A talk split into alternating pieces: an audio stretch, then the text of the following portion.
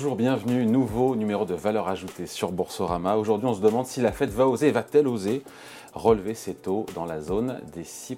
Bonjour Jean-Marc. Bonjour David. Jean-Marc Delfieux, gérant chez Tikeo Capital. Aujourd'hui, on est à 4,5%. Euh, mais au vu du discours assez musclé de Jérôme Powell les derniers jours, on a compris qu'il lui en restait encore sous le pied. Et en même temps, euh, j'ai envie de dire qu'il n'a pas le choix, puisque cette désinflation dont il nous a vanté les mérites euh, au début du mois de février ne se confirme pas vraiment et l'économie n'atterrit pas vraiment non plus. Donc il n'a pas le choix. Ah, exactement. Changement de cap et changement de discours pour, euh, pour Powell. C'est pas la première fois d'ailleurs, soyez en passant. non, mais enfin, les, les, banquiers centraux sont à la traîne depuis, euh, depuis deux ans.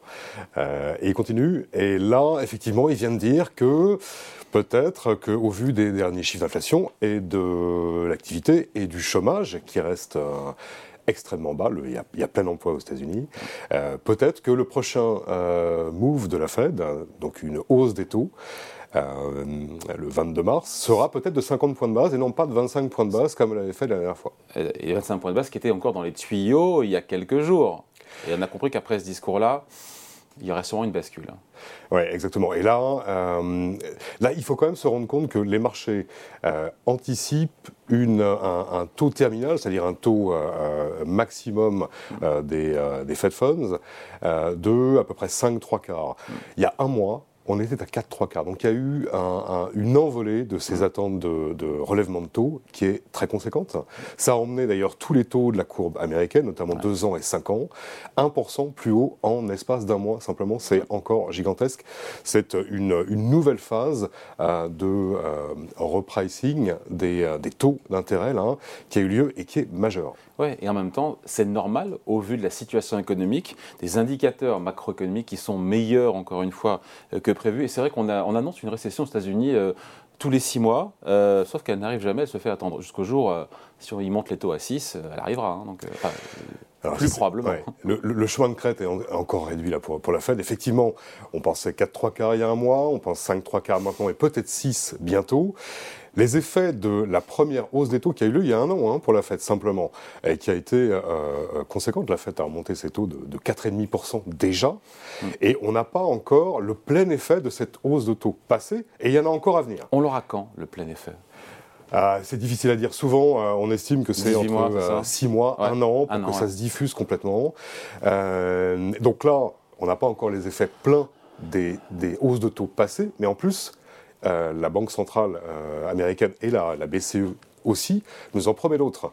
Donc effectivement, plus les taux euh, remontent, plus le coût de financement pour tous les acteurs économiques, que ce soit les particuliers, les États ou les entreprises, monte comme ça de façon spectaculaire, plus la probabilité d'un ralentissement économique à venir, peut-être deuxième semestre, peut-être premier, euh, premier trimestre 2024, euh, remonte.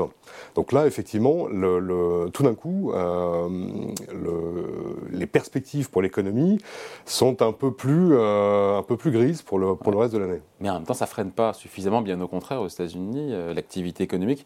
Et on, on se dit qu'assurément, Jean-Marc, avec des taux d'intérêt autour de 5,5 ou 6 euh, il y a un vrai risque de récession qui, en tout cas, augmente euh, sensiblement il y a de récession qui augmente. Qu'on ne voit pas aujourd'hui, encore une fois.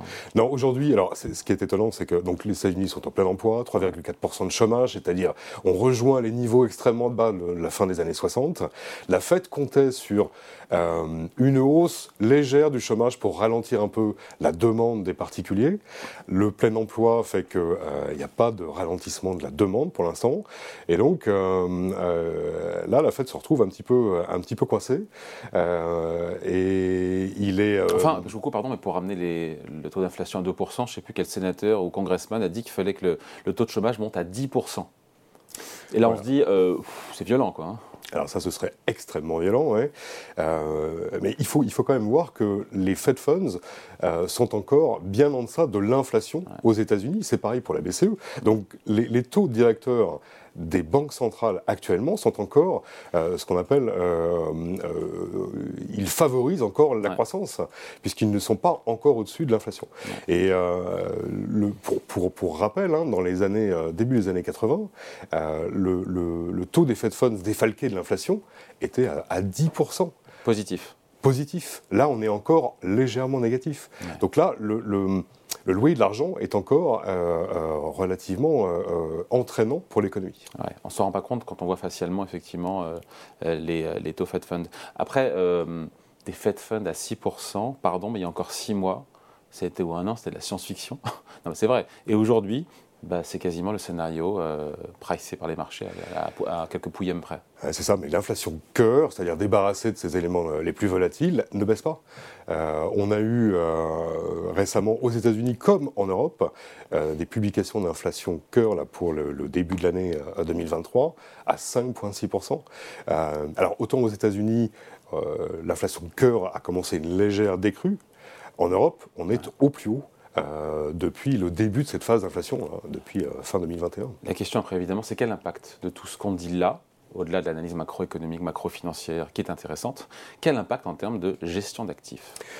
Alors, il y en a beaucoup. Déjà, le, la, rémunération de votre, euh, de votre cash, c'est-à-dire le fait de ne pas être investi, euh, remonte.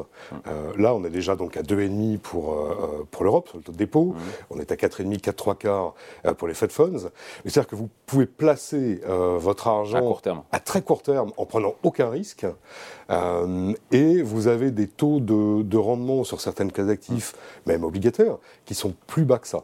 Donc là, il y a un effet d'éviction qui est clair c'est le premier. Mais c'est toujours en dessous de l'inflation. C'est mieux rémunéré le court terme en termes de taux d'intérêt, mais ça reste toujours inférieur à l'inflation. Oui, c'est vrai. Euh, il faut vraiment croire que les banques centrales seront, euh, euh, réussiront à faire baisser l'inflation à 2%, leur target lointaine. ce qui est, mais cet objectif est repoussé hmm. systématiquement. Là, en ce moment, les marchés d'inflation prévoient pour les dix prochaines années une inflation euh, au-delà de 3% mmh. en Europe et aux États-Unis. C'est-à-dire que bah, les marchés hein. n'y croient pas vraiment. Euh, sur euh, cet objectif d'inflation de 2%. Donc là, déjà, le cash ramène quelque chose, euh, rémunère. Il y, a, il y a quelques années, on, parlait de cette masse de, d'emprunts obligataires qui donnait des rendements négatifs. On était à 18 trilliards à un moment de par le monde. Là, on est pratiquement à zéro. Donc, il y a une alternative maintenant à l'investissement long, que ce soit la partie action, partie obligataire. Il y a une, une, une, une alternative qui est, qui est rémunère, qui rémunère pas forcément comme l'inflation, mais qui rémunère. Déjà, c'est la première chose. Donc, un, investisseur est moins incité à aller prendre ce qu'on appelle du risque euh, plutôt que de laisser euh, euh, l'argent dormir sur le compte. Ça, c'est la première. Deuxième, deuxième chose, les, allocations de début d'année sont déjà un petit, peu, un petit peu à la peine. Le consensus de tout début d'année, c'était fait de, enfin, investissez dans l'obligataire de bonne qualité, investment grade. ça, ça a bien marché pendant tout le mois de janvier. Mm. On était à peu près à, 3,5% de, de, de, de, performance sur le seul mois de janvier sur l'obligataire dit de, qualité, l'investment grade. Mm. Euh, là, avec la, récente hausse des mm. taux de marché euh, sur le mois de février, on est repassé à 0% de, performance depuis le début de l'année. Ouais, quand on euh, fait ce qu'on appelle le mark-to-market en valeur de marché. Après, si on fait du buy and hold, on achète et on conserve les obligations, là c'est intéressant. Oui, effectivement, ça reste, ça reste intéressant. si tant est que l'inflation cœur euh, reflue et que euh, les, euh, les banques centrales arrêtent d'en monter les taux. En tout cas, il y a quelque chose maintenant qui est assez clair pour tout le monde, c'est que les taux directeurs des banques centrales, mais les taux de marché également, vont rester plus hauts plus longtemps. C'est-à-dire que là, les marchés qui anticipaient une baisse des taux.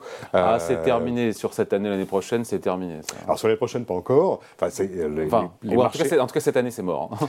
Euh, pratiquement. Les marchés anticipaient euh, euh, fin d'année dernière à peu près deux, deux baisses de taux et demi de, 25 points de base mm. sur le second semestre 2023. Non. Il en est anticipe plus qu'une. Mm. Et ce sera sûrement niette de l'autre côté de l'Atlantique. bah, ça devient de plus en plus euh, improbable. Voilà.